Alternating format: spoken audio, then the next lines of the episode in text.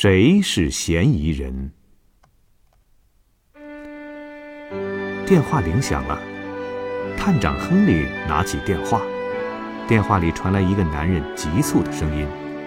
他说自己的邻居月亮湾别墅的琼斯太太失踪两天了。半小时后，亨利探长赶到坐落在郊区的月亮湾别墅，报案人已经迎了上来。他焦急地告诉探长，琼斯太太很富有，子女都在国外。他平时独自一人住在别墅里，不太外出。通常每天早上八点出来取报纸和牛奶。可是最近两天，他一直没有看见琼斯太太。他担心老人出了什么意外，所以赶紧报了警。亨利探长边听边向别墅门口走去。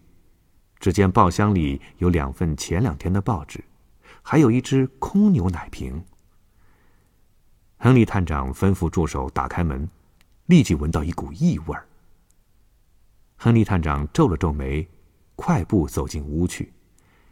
琼斯太太已经死在客厅里，后脑挨了一棍子，家里的钱财也被洗劫一空。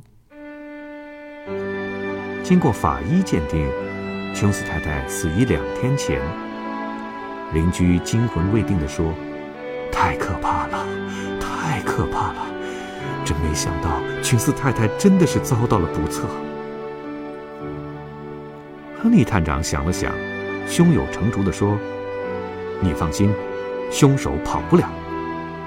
那么，探长说的嫌疑人是谁？为什么？”